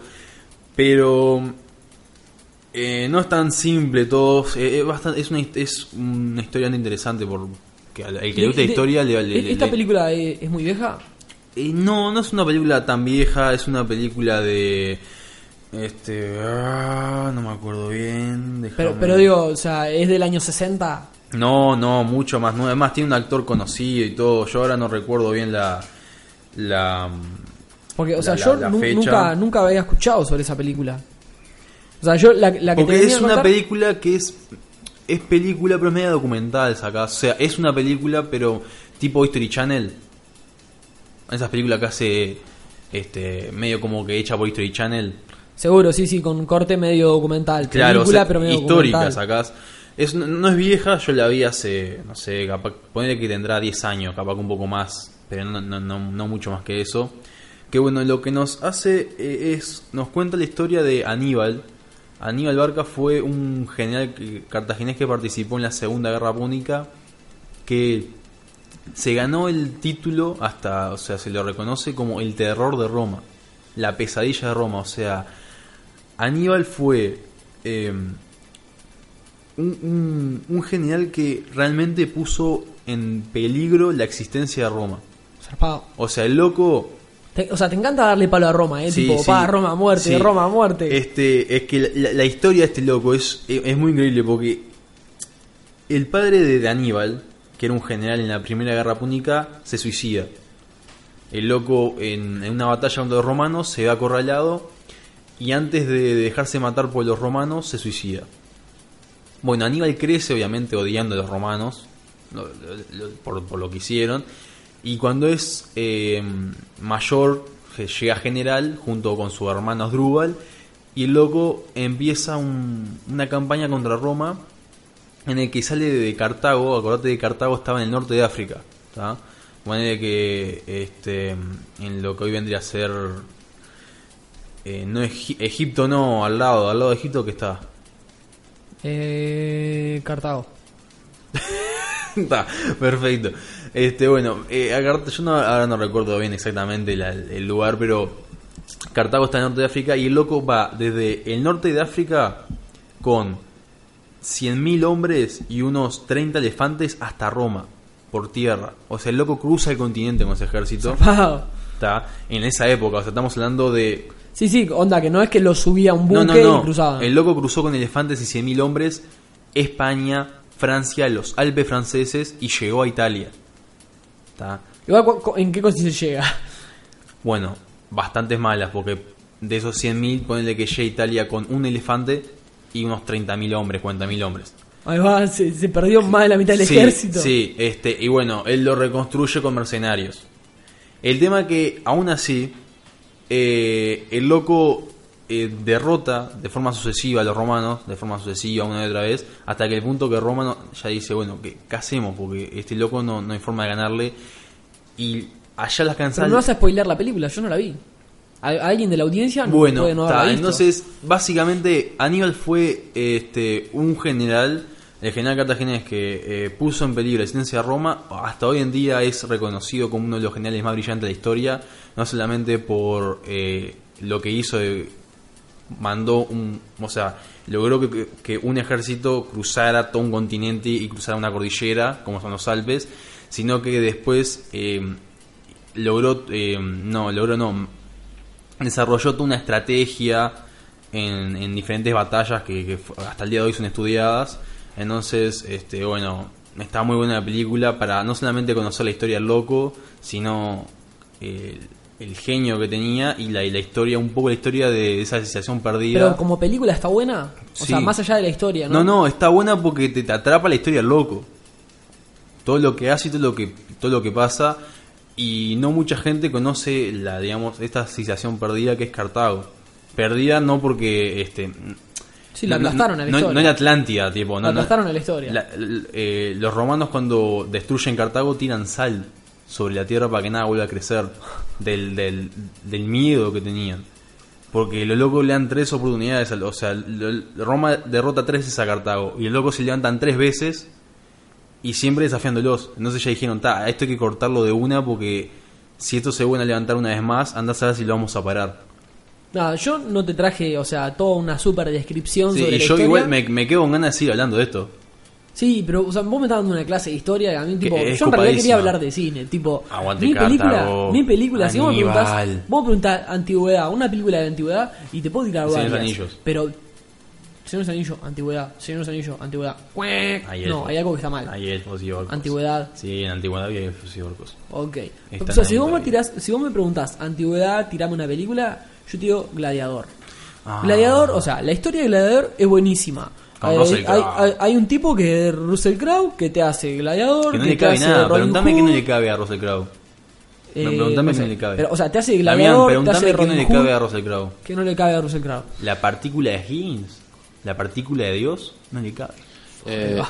¿Sabías que tiene una garrafa abajo del tanque cuando se cae en una parte en gladiador? O sea, no. Eh, ¿Qué, No. qué, qué, qué? Cuando se cae, hay una parte en, la- en el carruaje, cuando van peleando Sí. se cae, se ve, antes de explotar se ve como una garrafa, un tanque para que- antes que Te explote. estás te estás fijando en los detalles técnicos de una película de los, en eh, 2000. los errores eh, cronológicos a Russell Crowe no le caben. No le A caben ver, en Troya, no en sale un avión, o sea, Lo- son los errores. errores. cronológicos a Russell Crowe no le importan porque no le caben. Él dice, ¿hay un avión? Sí, ¿cuál hay? O sea, Russell Russell, Crowe. Russell Crowe, Russell Tiene Crowe reloj. es Ah, Noé. Sabelo. Russell Crowe, Russell Crowe es Noé. Es Robin Hood. Es un gladiador. Champión. Tipo, ¿Sabes lo que pasa? Es Russell Crowe. Eh, ¿entendés? eh, él anda descalzo, ¿sabes por qué anda descalzo? Porque no le cae champión. O sea, no encuentra un, no, no encuentra un champión No que le quepa. No le- él no, no usa calzoncillo porque no le cabe. Vos, mirá, o sea, si no viste Gladiador. ¿qué, qué, qué te puedo decir? Es un. Es un gladiador al que no le cabe. Es un comandante el- de- él no respira porque el oxígeno no le cabe. Es un comandante de un ejército romano, lo cagan, termina de esclavo, lo venden, se hace gladiador eh, y gana carisma y popularidad le- con el no le- pueblo no le cabe y te- termina este, dando vuelta a toda la torta. No le cabe nada. No le cabe, Russell o sea, Crowe peleando con espada. ¿Qué más te Los puedo decir? átomos no le caben. Aparte, es algo, hay algo buenísimo de esta película que, o sea, salió en el año 2000 cuando no había superproducciones tipo zarpado como ahora, Sí, o, o- no. o recién estaba arrancando ponerle No el había un Avatar, anillos y no eso, había un- pero no había, claro, ese tipo de cosas. Con esta película, eh, como que levantó el género y se, se empezaron a decir, tipo, bueno, se pueden hacer estas cosas, y gracias un poco a esta película, de los anillos y a otras más que salieron esos años, como que eh, tenemos las películas que tenemos hoy. Avengers, las cosas. No, no, no sé si tanto para ese lado, más bien para el lado de, de- de la película épica. Todo tiene que ver. Todo tiene que ver. Y vos, Damián, o sea, que me vas a dar una clase de historia como el Vos, Nacho. eh, No, no, no, a no, Russell nada. Crowe no le cabe la historia. No, no, nada más, este, me parece que si estamos hablando de películas de este tipo, no puede faltar 300. Ah, es un, esos hombres aceitados. Sí, o sea, 300 es buenísima. Es, Y es con genial capas. como... Aceitados y no, capas. no, lo, lo que logra Leónidas, o sea, es, es increíble peleando, con- o sea, solo con 300 Es hombres. igual- O sea, es otra película que también tiene como un trasfondo histórico, ¿no? Sí, eh, sí, Volvimos a la le voy a contar que eh, cuando Persia invade, eh, eh, quiere invadir eh, Grecia, lo hace con, como dice la película, con un millón de hombres. Igual no se sabe bien si son un millón o 250 mil. De todas maneras es como que un ejército heavy. Un millón o doscientos cincuenta mil. Hay Los una diferencia claro, de, de- o sea, los, hi- los historiadores, eh, hay historiadores que dicen un millón, otros historiadores dicen 250 mil. De todas maneras es un ejército grande, o sea, 250 mil mono, está complicado. sí, sí, sí, sí. Igual, la, la- que una de las críticas que se le hizo a 300 fue que como que se centraron mucho en los, en los espartanos. Pero en realidad en las Termópilas había unos 10.000 griegos, no eran solo 300 hombres, habían como que en total unos 10.000 griegos. Al final, cuando los persas eh, rodean a los griegos, Leonel le dice, bueno, ustedes váyanse que nosotros nos quedamos. Y esos 300 hombres, junto a unos eh, 1100 griegos más, son los que resisten hasta el final. Tampoco fueron 300, al final pelearon unos 1400 griegos, se quedaron a morir. Está, o sea, la rigurosidad histórica de la película No, no, no, no, no va, no va por ese lado, no, es va por ese rigurosa. lado. Igual sí hay que este hay que decir que es así, o sea, se centran los espartanos porque los locos fueron los últimos en No, caer. no, pero, o sea, se centran en los espartanos porque es la adaptación del cómic. Y Claro. en el cómic la movida es No, esa. supuestamente Claro, no, no, no es este sacada por la historia, es más bien una, una obra, nada más, eh, por lo que dijo el, el director. No, Obvio, no, no. no se quiso basar en. No es fiel, pero sí tiene algo que es real que los locos sean eh, ultra guerridos, eran de la época de los guerreros más alados y en la batalla fueron los últimos en resistir, o sea, los últimos en morir fueron ellos. Es como vos, Nacho, estás re cuadrado. Más. Y, y, y, o sea, llegó a ser tal el punto que los persas en una dijeron, ta, basta, no queremos pelear más con estos locos, vamos a matarlos a flechazos. Y lo mataron de lejos, le tiraron cientos y cientos de flechas, y cuando se volvieron a tirar de flechas, fueron a ver si había quedado uno vivo, y no, los habían matado todos a flechazos, porque los locos ya estaban aburridos de que de, de ir pelear contra ellos y que los locos los, mat- lo- los mataran, aún peleando con las manos. O sea, entonces es como que no- a los espartanos preguntame qué no les cabía. No les cabía nada. No, no, pregúntame, pregúntame. ¿Qué les cabía? La muerte no les cabía. No les cabía la muerte a los espartanos. Es una frase nueva, es como bucaque, es la Ah, nueva frase. O sea, eh, no- los dioses miraban a los espartanos y decían, yo no seré quiero ser como ellos. Los dioses, Zeus miraba a los espartanos y decía, pa, qué salado, quiero ser como los O sea, o sea, espartanos". para mí hay algo que, que hay que resaltar porque el escucha que está del otro lado merece saberlo. O sea, realmente la película de 300 es una adaptación de un cómic de Frank Miller. Y, o sea, directamente te lo dicen en todo momento que no, no es este riguroso históricamente, que la idea es dar un espectáculo. O sea, la hicieron tanto al cómic como a la película Claro, como para hacer ¿sabes algo qué es un entretenido. Sí, sí. Porque a los espartanos no les cabía nada. Ok. Vos, vos sabés, hay algo buenísimo. Ahora estaba mirando en Wikipedia. Esta película, bueno, datos de Wikipedia. Vaya a saber. Son este, qué fieles. tan- Yo lo que veo en Wikipedia tomo como Vaya a saber qué tan, qué tan verídico. Voy a entrar ahí en MVD para cierto. corroborarlo. Pero en esta película se invirtieron 70 millones de dólares. 70. O sea, estamos hablando de que ponerle eh, Terminator, de esta, esta última Génesis, puso 155. Estamos hablando de que con 70 millones no haces una película tan zarpada. Y tipo como, como con esta, como que fueron bastante ahorrativos. O sea, se, se pusieron las pilas posta. Y, y bueno, tal. es que no tenían mucha ropa y eso. Tiene mucho. Recaudaron 450, o sea, Ah, en, hicieron en ropa duraron bastante, porque los locos tenían una tanga, un par de cientos, una capa, y, iban, y, y tipo, y con eso iban a la guerra. O sea, hijo, llevas tu ropa de guerra, sí, madre, ya me puse mi tanga y mis cintos. Ahora me pongo mi capa y saldré a batallar. Excelente, Así hijo. Superman, ¿viste? Espero que mates muchos. Sí, Bueno, está, este, o- o- otra cosa que tengo mi tanga de cuero. ¿Vos te das cuenta, vos te das cuenta que pusieron para esta película la mitad de plata que para Terminator y facturaron casi el doble, ¿no? O sea, hicieron casi 500 millones con Terminator hicieron ¿Tú te das cuenta 250. que estoy usando cintos y una tanga de cuero? Eso es un idiota. Y tengo mi capa roja que llega hasta el piso, pero nunca está sucia. Vos, eh, ¿Ustedes vieron la continuación de 300? Sí, o sea, sí, 300 sí. Rise of. Está, claro, porque ¿qué pasa? Tenemos 300 que se centran en la batalla de las Termópilas y a la vez la secuela de 300 que se centra en la batalla marítima. Exacto, sí, sí, sí. Que Ahí- gracias a la batalla marítima, que eh, porque ¿qué pasa? Eh, por tierra lo- lo- los griegos no pudieron derrotar a los persas, pero por mar sí, y eso le permitió después a larga derrotarlos totalmente. ¿Sabes por qué? Porque no les cabe nada. Porque a los griegos no le cabe nada. Incluso hoy no le cabe nada. ¿Te das cuenta? O sea, dijeron a Europa, dame plata, toma plata. Otra vez, dame plata. Bueno, toma plata. Por tercera vez, dame plata. Pues ya te di plata dos veces. Sí, pero quiero que me des plata una tercera vez. ¿Me vas a pagar las otras dos? No, pero me vas a dar plata. pero dame plata, bueno, no les cabe nada. A Grecia, tipo, Grecia tendría que poner su bandera, no me cabe nada. No me cabe nada. Y los griegos tendrían que ir en la cédula, tipo, griego, no me cabe nada, entre paréntesis. Vos, eh, o sea, ¿Qué como esperan dato, los griegos para andar por la calle con escudos y lanzas y empezar a invadir Y, les países y con la crisis, en- dentro de poco, No van a andar cabe, con. no les cabe la crisis. como, como dato curioso, como dato curioso, eh, la actriz que, que hace de, de la esposa de de ¿cómo, cómo es el de Leónidas, ¿Cómo está? es, ¿Cómo está? eh, ¿Cómo No, no, la enemiga de ellos. es. Cersei Lannister.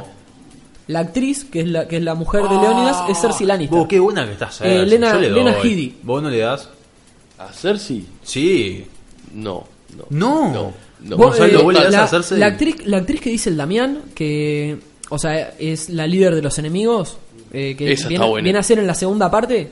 es- Eso está buena, Gil. Esa, esa, Uh. esa mina. Yo cuando el loco se la garcha fue corte. Sí, me voy a sacar los pantalones y me voy a tocar en el cine. Ahora sí, Esparta. Sabelo. Es que, claro, es que, ojo, te aparece un griego todo cuadrado, con capa, ojos claritos. Ya empezaste a Y bueno, yo, parte yo- homosexual. Yo también entrego, papá. La gente va a pensar. Es- esa, cosa. esa actriz se llama Eva Green. Me encanta. Que, o sea, vamos a decir, la que hace de, de la líder de los enemigos de, de los griegos. Y a su vez hace del personaje de Morgana en la serie Camelot.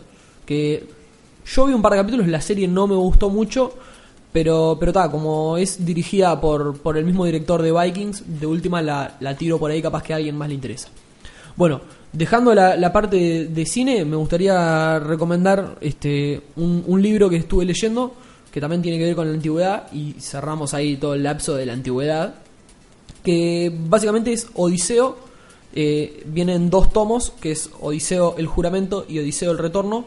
Es un libro escrito por, por un italiano del que ya hemos hablado en este podcast, se llama Valerio Massimo Manfredi, que es un, es un arqueólogo que evidentemente sabe un montón de historia y como que recopiló un montón de datos sobre la Ilíada y la Odisea y escribió un, o sea, esta secuela do- dos libros sobre la vida de Odiseo desde sus primeros recuerdos hasta que después de que termina la Odisea y te, te lo cuenta todo de una manera bastante amena y en primera persona y es como Odiseo traído este, al lenguaje moderno, contemporáneo, pero luego ¿Me voy a encontrar con una historia fiel a la Odisea o es algo externo a ella? Es una Y historia paralela. Tiene, tiene algunas variaciones. Yo, igual aclaro, yo no leí ni la Ilíada ni la Odisea. Pero, o sea, corroborando en internet y eso, tiene algunas diferencias. Por ejemplo, no quiero hacer mucho spoiler, pero por ejemplo, sé que tengo entendido que Odiseo en, en la Odisea tiene varios hijos. Bueno, acá en la versión de Manfredi tiene un hijo solo. Sí, en la Odisea Este- tiene como cinco. La pone un poquito. A- Acá también, pero, pero ta, tiene un hijo solo. Igualmente está muy bueno el libro porque aparte es re ameno. Y. Valerio Máximo Manfredi es, es recomendable siempre, ¿entendés? Siempre. Este, se, se lo recomiendo tanto a Nacho y Damián como a todos los escucha porque aparte este es, bueno si no si no leíste la Ilíada de Odisea, bueno, de repente te, te quedás con una idea por lo menos formada y, y aparte como que te pone un poco en situación con, con la movida de, de los griegos en aquel momento, te cuenta algunas cosas que capaz que no están en otros libros, de- más del- de, la cotidianidad, ¿entendés? Que, por ejemplo, o sea, hay escenas en que el tipo agarra y tipo viene una tormenta y dice, bueno, eh, ajusten la carlinga. Y vos agarrás y decís, oh shit, ¿qué es la carlinga? Tipo, Es una parte de un barco. googleás, claro, pero te explica qué es. O sea, digo, te explica no. Vos podés googlear y aprender al, al respecto de eso, eh, leyendo también. Es ¿no? fácil, si estás en un barco y si se ajusta en la carlinga, fácil, hay que ajustar algo que de un barco. Claro, sí, sí, pero digo, te empezás a, adquirir más conocimiento No, a, través del libro. Bueno, igual, igual yo creo que todo libro que siempre te da algún tipo de conocimiento. Ya me Claro, ha pasado pero- un montón de veces hasta... Ah, bueno, es un libro medio complicado capaz que para muchos, para inicializar, por ejemplo, pero Don Quijote aprendí muchísimas palabras. No, no, no, Don Quijote es imposible de leer, no le hagan caso a este tipo. Eh, sí, yo, yo, yo por lo que ejemplo, digo, aprendí mucho de dónde está Wally. ¿Lo encontraste? yo lo que digo que de repente con este libro, a, a lo que trata sobre los griegos, de repente puedes aprender un montón de cosas que, que no Sobre, están te das sobre la cuenta mesa que a los, griegos no le cabe nada, porque No, hemos hablado los, hemos hablado de los griegos romanos. todo el día. No, no, no, antes estuvimos hablando de. Roma. Antes estuvimos hablando de Roma que eran los griegos 2.0. Claro, claro, era- eran, los eran los romanos, tipo eran los griegos alados. No, los romanos son los griegos 2.0 nocturnos, porque tipo son como perversos y eso. Ah. Ojalá hubiera- si yo hubiera nacido en Roma siendo noble, ah, hubiera hecho tanta inmundicia, tanta, tanta cerdada hubiera hecho. Bueno, peludo, ¿tenés algo para adelantarnos en el próximo programa o algo que puedas decir? No Eh, sé. no, no sí, vamos a hablar- más de Grecia, eh, vamos a decir qué más no le cabe a los griegos, y tenemos una próxima sección que se llama ¿Qué no le cabe a quién? ¿Quién no le cae a quién? No, nada, quería, yo, yo quería comentar que en esta temporada vamos a tener algunos otros capítulos temáticos. Evidentemente, si hicimos el de la antigüedad, en algún momento vamos a hacer el de la Edad Media, y ahí se viene toda la ricota porque hay Sí. abundante para hablar. Sí. Este, y bueno, en algún momento ¿Vos tengo, que tengo ganas de hacer otros prohibido en la Edad temáticos. Media? ¿Cómo? El sexo anal estaba prohibido en la Edad Media. Eh, eso no, no, no lo tenía. Sé Horrible. que, sé que el, el cunilingus estaba muy Ah. mal visto. Y, y, por ejemplo, si, si a vos te encontraban, este, ¿Cómo hacían para ver gays? chupando un culo. por ejemplo, si vos, si vos hacías cunilingus, era, era peor visto eso que, que que vos, por ejemplo, tuvieras eh, sexo con otro hombre. Que, que, ¿Te que hoy día es al Usted revés. hizo curilingus. No, tenía todo marrón alrededor de la boca. Ah, no, ese es el Eh, anilingus. ok, ese es el anilingus, pero no Eso importa. chupan, que, Eso- que, por cierto, qué lindo. Pero, este, hacer, por ejemplo, si mi esposa venía y me succionaba el miembro, ¿estaba mal visto?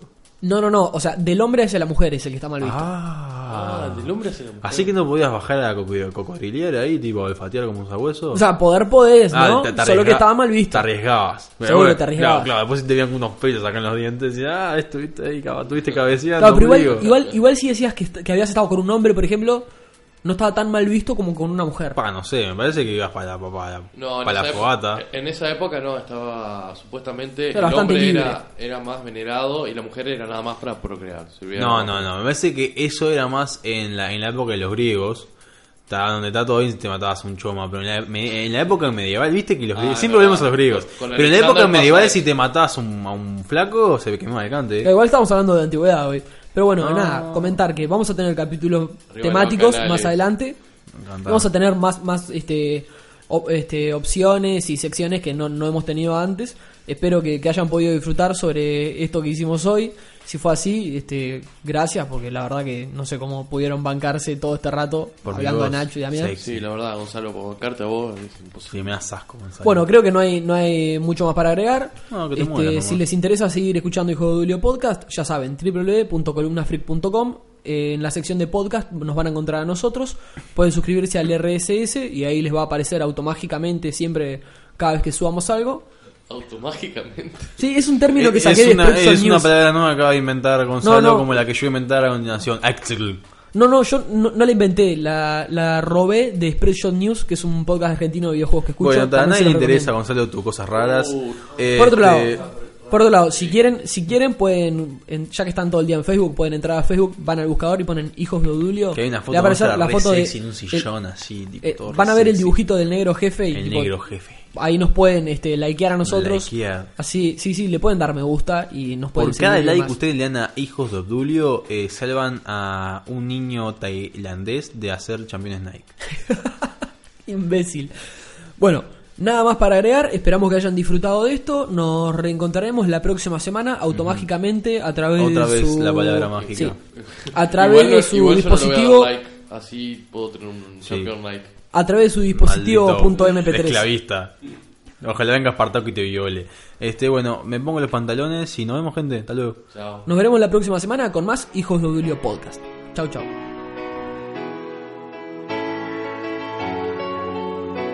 The song is nothing but the sum and the light.